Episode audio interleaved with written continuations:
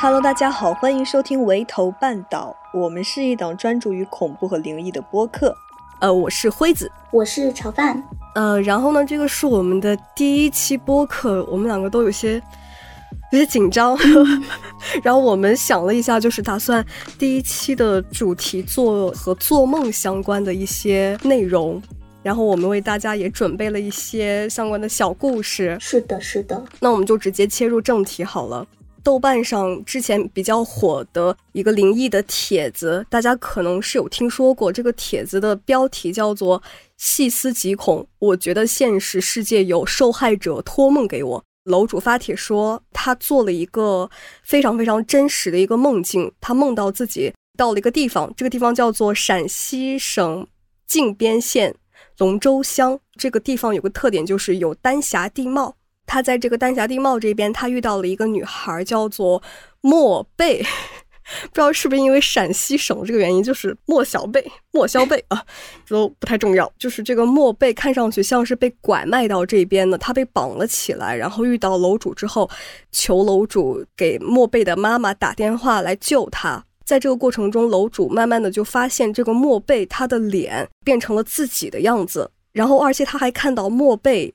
疯狂的往山下跑，想要逃离这一个地方，但是村里的人往下看一眼就知道他在哪儿，跑不掉。然后楼主当时就特别的害怕，在这个梦醒来之后，他去搜索了一下，发现是真的有这个靖边县的，而且这个靖边县它真的有一个丹霞地貌，他就觉得非常的可怕，就发了一个帖子。之后，评论区里面也有各种各样不同的观点，就是有一方认为是接收到了求助者的脑电波，然后希望楼主可以去看看，说不定能够拯救一条生命；还有一方认为这个可能是某种奇妙的宿命，长得和楼主一样的这个女孩莫贝其实就是未来的楼主。嗯嗯，就是如果楼主他去的话，那么就是有去无回，他就会被。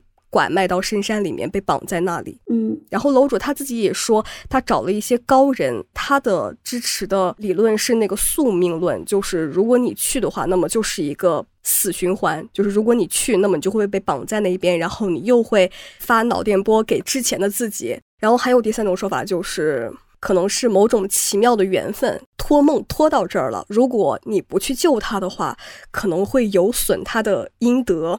这个帖子还是有蛮多后续的，就楼主他也在持续的更新自己的近况，最终他是没有去。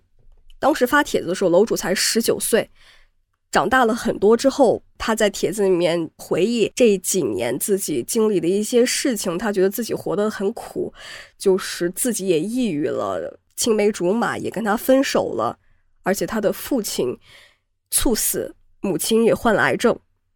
家里也没有以前有钱，就整个就是非常很艰苦吧过的。那看第三种说法可能是对的。对这个当时其实这个帖子我也有看嘛，楼主当时他自己也是这么觉得的嘛，他觉得可能是因为自己没有去救他，得到了一个报应这样子。但是我觉得应该是他当时不是才十九岁嘛，就刚刚成年。我觉得成年的世界就 就是就是这么残酷的，并不是因为他没有去救，所以说他才这么多。但我觉得。因为他自己也都活成，就是生活都这样子了嘛。如果他能够找一个，就是把它归因在一件这么一件事上，可能也能够安慰到他一点点吧。没错，总要怪点什么。对，总要怪点什么。就当时我看到这个帖子的时候，我看到的不是这个原帖，而是一些讨论这个帖子的一些帖子。然后他们的标题就是：“你知道丹霞地貌那个帖子吗？好可怕哦！”我看到丹霞地貌这四个字，我就浑身一个激灵。就是为什么呢？因为我虽然不是陕西的，但我是甘肃的，然后两个省离得也不是很远，嗯，然后我住的地方就有一个景区叫做丹霞地貌。对，有的时候你在网上看到了跟自己周边相相关的东西的时候，真的是会吓到一下的。之后我也去搜了一下，发现那个陕西省所谓那个丹霞地貌也和就是我们家附近还是有很大很大区别的。就我们家附近是一个像五花肉一样的。五彩斑斓的山，五花肉很神奇，看上去就很难逃出来的样子。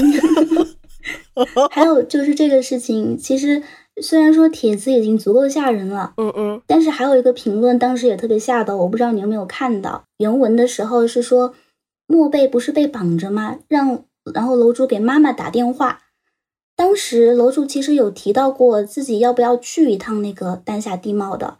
当时评论就说你要去的话，你应该在你父亲猝死之前去。你父亲猝死了就不要去了，否则给妈妈打电话这件事就形成一个闭环了啊！等等，我的 CPU 好像有点烧。因为正常来 说会说猝死，应该说给父母打电话，为什么只是给妈妈打呢？因为父亲已经猝死了。哦，对。把那个未来的自己这个时间点给框定了，框定在父亲猝死之后。对，所以当时就因为这个劝楼主不要再去了，所以他后来也确实也没有去了。很多东西就是乍一看倒不是很吓人，但是经不起细琢磨，就是一琢磨就感觉越想越是那么回事儿。对，这个评论是真的，还挺吓人，还挺吓人。说到了这个托梦嘛，有那么一件事儿和我有一点点相关哈，但是不是发生在我身上的。嗯嗯嗯，是当时我。也是在豆瓣上面发了一个帖子，我讲了一下我在十五岁以前很频繁的鬼压床经历嘛。当时就是每一次鬼压床的时候，都会有同一个女人出现，她会保护我，所以我就下意识认为她是我的第二个妈妈这样的一个故事。然后当时就有一个网友嘛，下面评论我，他说和我有相似的经历，但是他的那个妈妈好像有什么其他的意图。看了我的这个帖子呢，他就想起来了，就去搜索了一下当时他梦到的那个山，发现了一些让他非常吃惊的事儿。他自己就单开了一个帖子，他大概讲的就是呢，他在上小学三年级的时候，他连续三天梦见了同一个女人，而且每一次都是在。凌晨两点左右，嗯哼，好悬啊！我觉得光是看这个凌晨两点，我就觉得有点不妙。就 我第一反应想到的是，小学三年级就开始失眠了吗？凌晨两点竟然是醒的，好可怜啊！好，就是言归正传啊，就是他连续三天梦到嘛。第一天的时候，那个女人坐在他的床边，问他说：“明天妈妈带你去爬山好不好啊？”这样的话还非常温柔，还摸摸楼主的头。那楼主当时也还小嘛，而且睡得迷迷糊糊的。就真以为是自己的妈妈，就答应了。那第二天起来问妈妈说：“啊，妈妈，我们去哪儿爬山呀？”他妈妈说他睡糊涂了嘛。那个时候他可能就意识到，哦，这是一个梦。那第二天的时候，那个妈妈又来了，问他说：“你昨天为什么没有去爬山呀？”他有点害怕嘛，意识到这不是自己的妈妈了，就说：“我明天一定去。”就这样马虎过去了。但他果然还是没有去嘛。他当时还补充了一下，他说：“在那个女人说。”爬山这两个字的时候，虽然没有指明是什么山，但是他的脑海里面随即就浮现出了一座山的形象，而且他还知道那个山是苏州上方山。很奇怪，对他来说，他从来没有去过那个山，而且当时的他根本不知道这几个字是什么意思，只是浮现在脑海里边了。第三天的时候，那个女人又出现了，说这次又比较凶狠了，说这是最后期限了。你必须跟我去爬山，楼主就吓到了呀，因为，因为在那个女人自称是妈妈的时候，他突然一下子看清那个女人的脸了，他真的不认识，他很害怕，跳起来说，跳起来说我不去，你不是我的妈妈，我不跟你走，然后就躺下装睡，然后那个女人就趴在他的床边跟他说，去爬山，去爬山，去爬山，去爬山，去爬山，这样子，直到他睡着。你在那边耳语的时候，因为我戴着耳机，感觉有在耳语。所以我倒吸一口，他就是在耳语，就是很吓人。我听到这也觉得很吓人。然后奇怪的是，这件事情到这以后，他虽然没有去，那个女人也没有再出现了。他随即又讲了第二件事嘛。第二件事是，他提到他当时住在农村嘛，他的房间窗户外面的树林里面有一座野坟，这个野坟是他自打记事起就没有见过有人去祭拜的一个坟。那他说，他某一天的时候呢，跟妈妈一起去地里面割那个山芋根，他上一秒还在妈妈面前呢，下一秒他说不知道怎么的就到那个野坟跟前了。我觉得这事儿，他听起来可能很像是瞬移哈，但是我觉得有没有可能是他丧失了一段走到那儿去的记忆，就是不知道被什么东西领过去了。他当时在那个野坟跟前的时候呢，他就不知道为什么突然觉得非常的。想要虔诚的去祭拜他，觉得好像祭拜的话，就真的可以保佑到他。他妈妈后来是发现他不在了，去找他，发现他对着那个野坟疯狂的磕头，孝心突然爆发了。你要想想，这是一个三年级的小孩儿，做这些事儿真的匪夷所思。后来呢，他不是发帖了，然后看了我那个帖子去搜了之后，他才发现这个上方山是有一些借阴债的说法的。底下的苏州网友也评论他说，确实有这么一件事儿，上方山上有一个什么五路财神的邪神，就是祭拜他的话，可以保你世世代代的家庭里面就是繁荣兴旺嘛。但是你必须年年上山祭拜，而且后代也必须去还愿，否则就会霉运缠身。当时楼主也吓到，他说他还不知道后代也得还愿这件事情。后代需要还愿，该不会他的亲人什么的，是不是有祭拜过？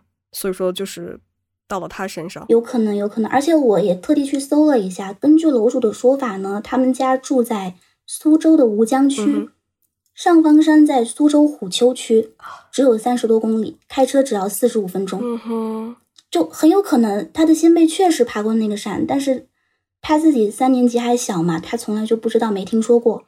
而且我搜上方山的时候，他跳出来的关联词条就是上方山为什么叫鬼山，苏州人为什么忌讳上方山，等等等等这些事情，说明这个山上可能确实有一些大家都比较避讳的东西在里面的。就是突然想到，我经常。会随便讲些什么要升职了，合同要到期了，怎样？就是想要想要去庙里面拜一拜啊什么的，我就经常会这样口嗨。然后我的同事就告诉我说，是有口业的，就是你要是说了，那么你就得去。然后我就真的去了静安寺，我就拜了一下。后来呢，有没有起到什么效果？呃，目前还没有，就目前还要再等个半年，我才能看到这次有没有效果。然后我拜完之后，我跟我同事说了这个事儿，然后我同事说。如果要是真的灵验的话，你要去还愿的。我说啊，对对对对对，要去还愿。手续这么繁琐的吗？竟然？你你想要无条件让神仙帮你干事儿？你说的好像很有道理。就是门票要五十块，然后香要十块，要花六十块。然后还有一件事，我再说一件啊，这件事情也是。呃，就是和这个上方山这个事情有一点像哈，跟这个丹霞地貌一样，也是托梦的事儿。当时在抖音上面很火的那个凌寒事件，你知道吧？哦，这个我知道。嗯，对我大概讲一下，就是今年的二零二三年的一月二十号的时候，有一个叫做鱼的网友，他发了一个视频，他深深梦到了一个长得很帅、对他很好的男人，叫做凌寒，然后在梦里面就带他到处去玩儿。然后最后临走的时候，他让鱼去天河区烟岭路四幺八号找他，非常非常清晰的地址。然后鱼醒来了之后，就觉得心里面空荡荡的，有一种失落感，就发了这个视频嘛。然后网友就跟着鱼说的地址去找，发现那是一个殡仪馆，好吓人呢，是这么一个事儿。但是他就是非常想要去找啊。然后网友就告诉他说，这是樱桃花，是不能回应的，是在抓替身。樱桃花就是异性的鬼魂缠身嘛，让你觉得你的真命天子刚好跟你阴阳两隔了这么一件事儿。他当时就是不听啊，就感觉好像受了什么诱惑一样，就是怎么都不听，就要去找，还发了一个视频，展现自己手上有很多道那种红色的划痕，倒也不是血痕啊，就只是感觉用指甲划就能够有的那种效果。但是因为他视频发的太频繁了。这个后来就被打假了，网友就质疑到他了，以至于当时最后，以那个雨他被封号了之后，他的妈妈还出来直播，说自己十二岁的女儿不会撒谎，就是妈妈都出来了，网友还是不相信，因为这个鱼呢，他当时说自己十六岁，但是他妈妈又说这是自己十二岁的女儿，而且这个林寒这个名字啊，树林的林，寒冷的寒，他确实。我感觉太像玛丽苏男主的名字了，而且他发的视频这个是非常频繁的，不像之前我们说的，不管是丹霞地貌托梦啊，还是嗯众多的这些樱桃花事件，他们都不会有一天梦到两三次这么频繁的这种频率嘛，就觉得太假了，太假了。后来就是也被打起来，但是当时也是。火了一下的小火一下嘛，上了一下抖音的热搜。这个就很像是我的纸片人老公，我要去找他这种感觉。纸片人老公托梦给我，是的，让我去找他。说到抓替身，我突然想到，就是可能这个不是很灵异，但是我觉得很有意思。小红书上面会有很多分享一些自己发现的一些宝藏的隐藏地点这类帖子嘛。嗯嗯，然后就有人分享了一个说，哦，发现一个很适合露营的一个地方，然后拍了几张地貌的照片，然后发了上去，说非常的宝藏，欢迎大家来玩。就是一些比较懂的人看到那个地貌，就发现说那边的水如果涨起来的话，人是不可能跑掉的。就是非常非常的危险，可能就是发帖人很无知吧。但我看到评论区有人说，现在水鬼抓替身已经这么高科技了吗？好幽默，好幽默！你别说，你还真别说，你要是这么这么去骗人的话，我可能真会被抓替身。没错，没错，没错。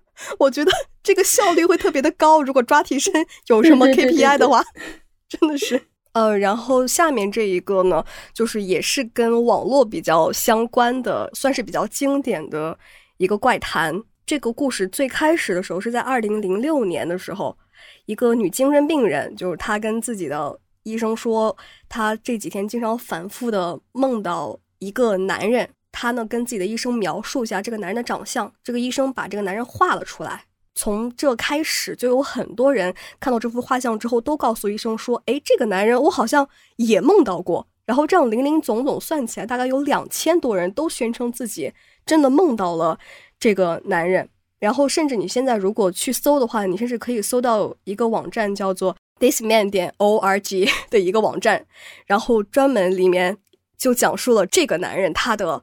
呃，起源是什么？他的长相是什么？以及有各种各样的语言，有韩语、英语、日语什么的，就在那边分享自己的经历。就是一些人说自己梦到他像个超人一样飞了起来，有些人梦到他被这个男人攻击，还有些人梦到他跟这个男人进行了一些多人运动，就反正很离谱的事情就非常的多。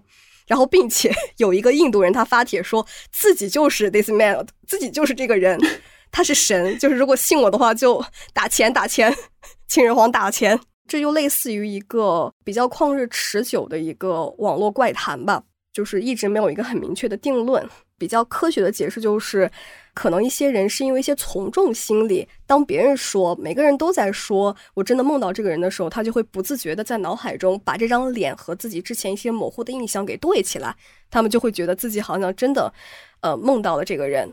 而且很吊诡的一件事情就是，This Man 这个网站它的创始人他自己是一个搞营销的一个社会学家，这个就很吊诡，专业对口，对，非常的对口。就是他的一些营销策略，就是用极小的成本搞出一些比较大的一些事件，就甚至你可以在外网搜索到一部叫做 This Man 的一个同名的电影。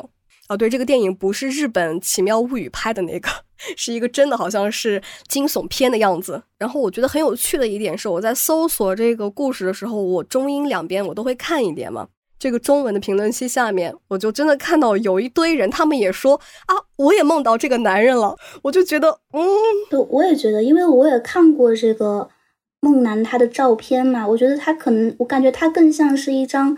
西方的、欧洲的平均脸，我觉得亚洲人梦到他的几率应该小一点，就是比较丑的一张白人的脸，但是他长得真的有一点恐怖。我说真的，在巴黎 shame 一个不存在的人，大家感兴趣可以去搜索一下，整个地球像一个。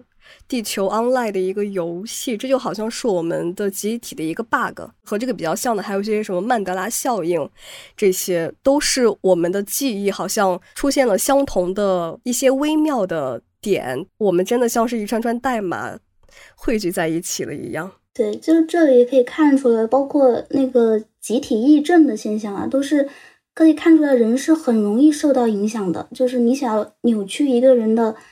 记忆或者是思想是非常容易的，这个是不是涉及到一些心理学的小知识？呃，但是我说不太来，呃，就到此为止。好的，可以。好的。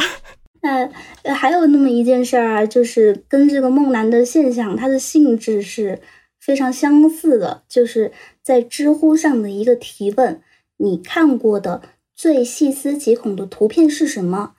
的问题下面的一个回答。大家也可以去搜一下这个这个回答，现在也还是在那儿的，嗯，没有被删，是一个高赞的回答。答主就说呢，他最恐惧的、最细思极恐的图片是他的一个一则备忘录消息。他知道这个消息是自己写的，但是他没有任何对这个上面文字的记忆，他就只记得自己写的时候控制不住的剧烈颤抖。但是打完了那一瞬间，他忘了，他就只记得自己打了字，然后看这段陌生的文字。按他当时原话说，就是他觉得一个脑子告诉自己千万不能忘记，另一个脑子说没关系，我会消除你的记忆的。其实这个我我我觉得也比较感同身受啊，因为我有一段时间也非常喜欢记录自己很奇怪的梦。这个梦就是这样，你必须醒来的那一瞬间赶紧写下来，不然马上一分钟以后失去记忆了。梦是这样的。然后他说，看这段文字的时候，他不知道有什么可怕的，但是却止不住颤抖。我当时读到这的时候，我还没有意识到事情的严重性。因为看完了之后，我也在不知道有什么可怕，但是止不住的颤抖。读一下他的备忘录的原文，他的备忘录因为当时是处在一个不是很清醒的状态下嘛，有一些话可能语句不太通顺，那我就是照着原文读了。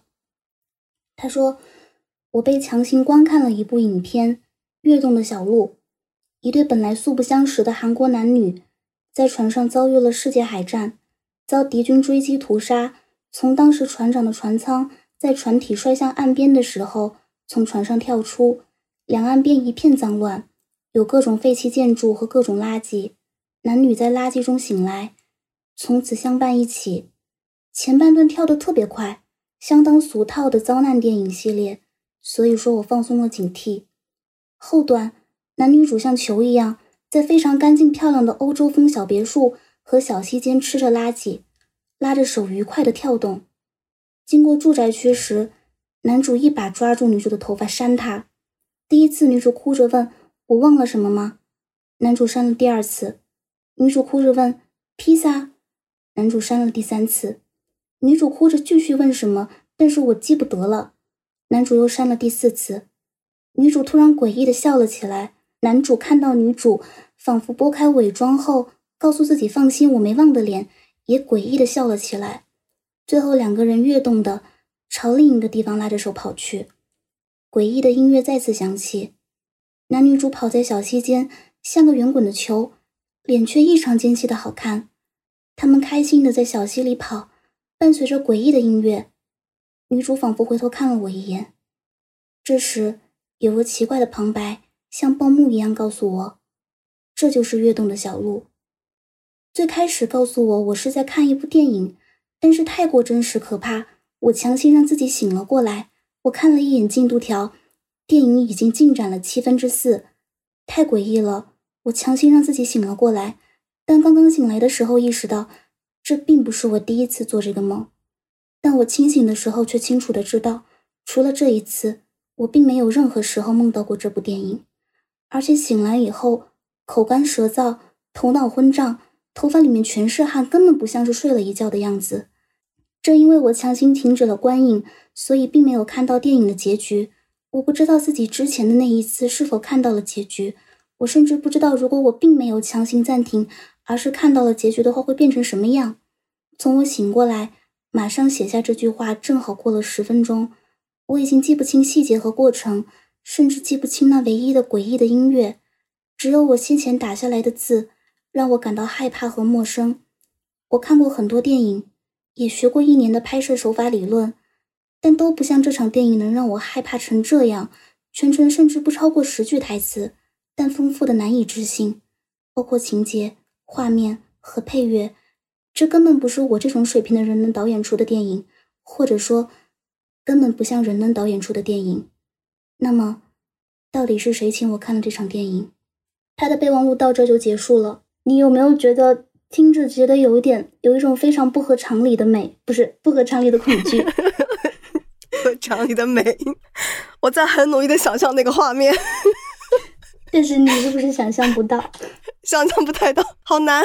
就是我我可以理解到里面可能有一些让人诡异的点，在于男女主他们在笑着吃垃圾这样的一种对比，还有他们。他们的身体非常的圆润，但是脸却尖细的好看啊，等等这些，就是不合常理的反差对比，让人觉得可能有些诡异。但是这些诡异都不足以让人有这种头皮发麻的感觉，所以我并不知道我为什么会头皮发麻。然后呢，还有这下面有一些有一些评论啊，也是让人觉得非常的可怕。就是首先有一个评论问到说，问这个答主说，答主你有没有不爱用标点符号的习惯呢？因为这篇备忘录里面全部几乎都没有标点。答主说不，我是一个标点符号用的非常严谨的人。但是我觉得这也可以解释到吧，因为那个时候他也并不清醒，而且非常的慌乱嘛，不用标点好像也没什么。然后还有一个回答，呃，一个评论说，他觉得这个这个描述的电影的前半部分像那个韩国的电影《海盗》，中间像《暮光之城》啊什么什么的，他就认为可能是他看过的一些电影的集合重组在梦里面，而且他本身也是学编导的嘛，他学电影的，他阅片量肯定很高。我觉得可能就是就是因为他自己是学编导的，所以说他的梦里面可以看到一些无法用语言表达出来的一些运镜啊，或者是画面，或者是色彩什么的。诡异的剧情是百分之五十，其余的都是要看那个场面的调度。但这些东西都在他的他的大脑中。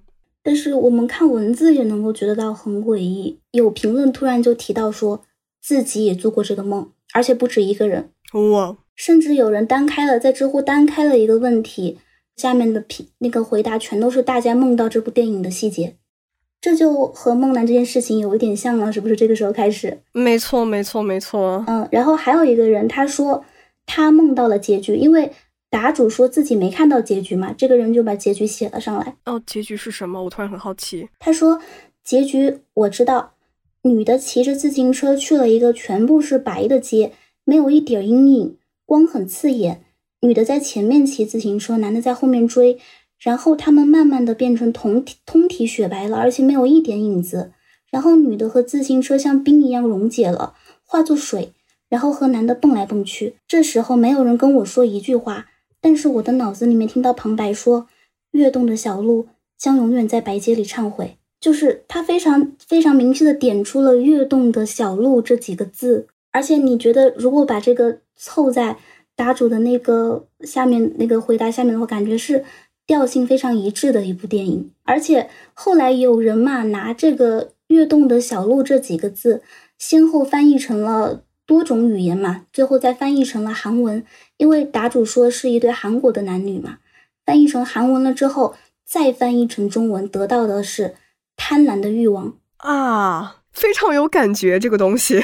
对吧？就感觉就算是巧合的话，它也太妙了吧！当时也有很多人说，即使他只看了他说这个电影叫《跃动的小鹿》这五个字，没有看下面的内容，也觉得非常的不安，非常的瘆人。那这样的话，对于答主他来说，他的梦的结尾处就是两个人脸很尖细，但是像两个肉球一样在小溪中跳跃的时候，他的旁白里其实是在说，这就是贪婪的欲望。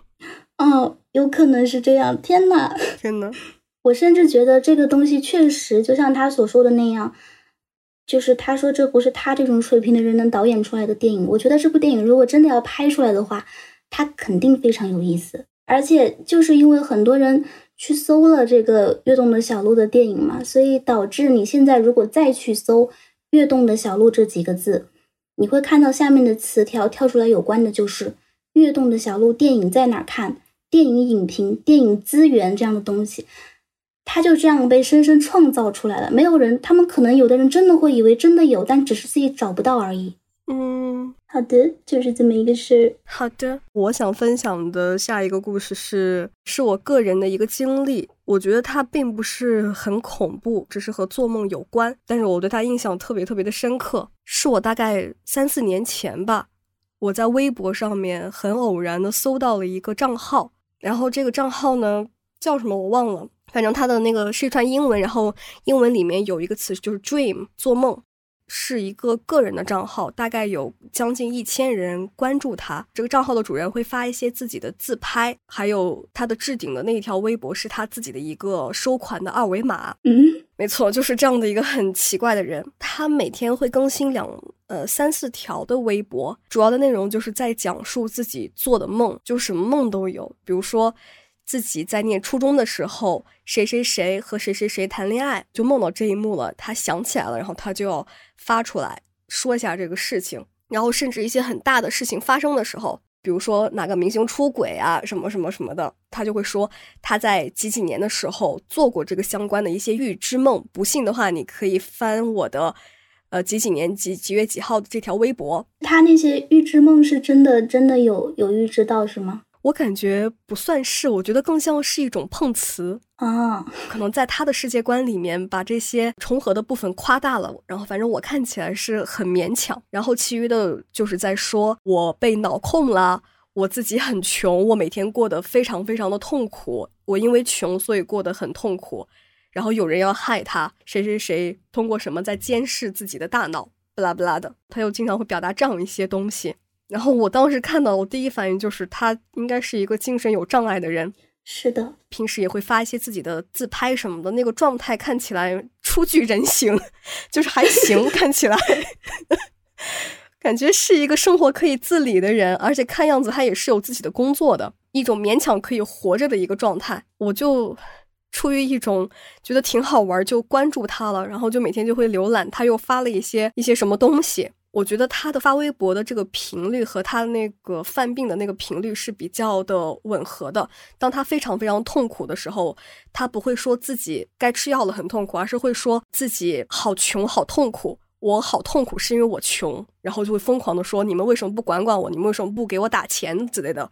就会发这些很奇怪的一些话。而且这个账号是有活粉的，嗯，会评论他，呃，嗯，但是从来没有人给他评论，没有评论，没有点赞，只有浏览，而且浏览量挺高的，就说明是有一堆人像我一样，就是会看他，但是不会给他任何的反馈的，嗯嗯，并且可怕的是他自己知道这一点，因为他没有买过粉。然后，但是他又知道自己的微博浏览量很高，他知道有人在看他，但是从来没有人搭理他，而且有很多人关注他。我觉得那些人不回复他，也是怕被这个人缠上。确实，确实，他那个精神状态看上去就是，只要你敢给他点赞，只要你敢回复他，他就会疯狂的给你私信的这种感觉，缠着你打钱。对，就有这种感觉。整个诡异的状态表达出来的信息就是，有很多人在看他，但是是在看他发疯。嗯，就没有一个人会伸出手去帮助他，就是一直在沉默的看着这个人发疯。只要他不断的在发微博，那么这种痛苦就会不断的回馈到他的身上。他发一次就会意识到又有人看自己了，但是没有人回他，也没有人帮他，也没有人管他，全部都在围观他。但是如果他不发的话，他自己又会很痛苦，因为看样子他应该没有得到很好的治疗，所以说可能发微博也是他的一种宣泄的途径。恶性循环的感觉对我来说。就是他疯狂的发，我们疯狂的看，但是没有人理他。然后他在这个过程中在疯狂的聚集一些很负面的东西，越来越多，越来越多。然后我忘记我是从什么时候开始搜不到他了。我觉得可能是他那个时候提“脑控”这个词提的太多了。在几年前，你在搜“脑控”的话，你是能够在广场上发现非常非常非常多的没有人管的精神病人，他们拿着手机在微博上面诉说自己被脑控的经历。你点进他们的主页，你翻他们以前的一些东西，你会发现他们每一条都是在控诉，就是甚至会具体到身边的某一个人，就这个人他用了一些手段，他控制我，他让我很痛苦，他隔空电击我，让我身上产生了很多很负面的东西，就有很多很多这样的人。所以说现在就是“脑控”这个词是有一点被管制起来的，就是你搜“脑控”可能不会搜到这么多精神病了。但是我感觉他还是。就是经常有很多人，甚至在他们的网名上就很直白的打上了“脑控受害者”这些，就是很很广泛的出现在互联网的任何地方，然后宣传这种脑控言论。没错，没错，甚至会有很多人去艾特什么人民日报啊，什么很官方的一些媒体，说你要为我们做主什么的。但是，一看就知道，可能精神确实是需要一些治疗。对，而且他们还找到一个很合理的解释，因为一定会有很多人在那个下面跟他说，你可能是有一些精神疾病了，去看一下。他们会说，精神疾病就是脑控人搞出来的阴谋，闭环了，很自洽。对 对，没有人可以劝得了他们。但我觉得这件事情也挺也挺悲哀的，就是大家就沉默的看着他发疯这件事情。没错，没错。但是主要是也没有人可能愿意，就是冒着被他缠上的风险去发出这样一个做第一个给他互动的那个人，帮这样一个人确实嗯，对自己好像用处也不是很大。是的，是的。我觉得比较像的，就是天涯论坛一个比较知名的一个诡异的帖子，叫做小婷五六二。嗯，对对对对对，好像是叫这个。我当时还关注他的微博了。我觉得他就是一个精神病，但是是被关注到了的那种。对他和他的妈妈都患上了这样的精神疾病，可能是有一些遗传的因素在吧。对我后来一直有在关注他，他有一段时间是很明显的好转了，和妈妈一起去旅游，但是最近好像又有一点复发了，又变得很严重了，就感觉还挺可怜的。她长得也是挺漂亮的一个女孩。我觉得她被关注的一个主要原因就是她真的挺漂亮的，被一些男性关注到了。哎，反正就是很惋惜吧，觉得。呃，以上呢就是我们这一期的所有的内容了。如果你有什么听说过或者经历过，或者是知道一些很离奇或者很诡异的一些事情，就很想分享出来的话，非常欢迎留言呢，或者是来找我。然后就是至于怎么找到我呢，就是你留言就好了，我会去找你的。很欢迎，就是大家一起来参加我们的录制，就这样的一个大动作。然后呢，我们本期节目就到这里了，那大家再见，再见。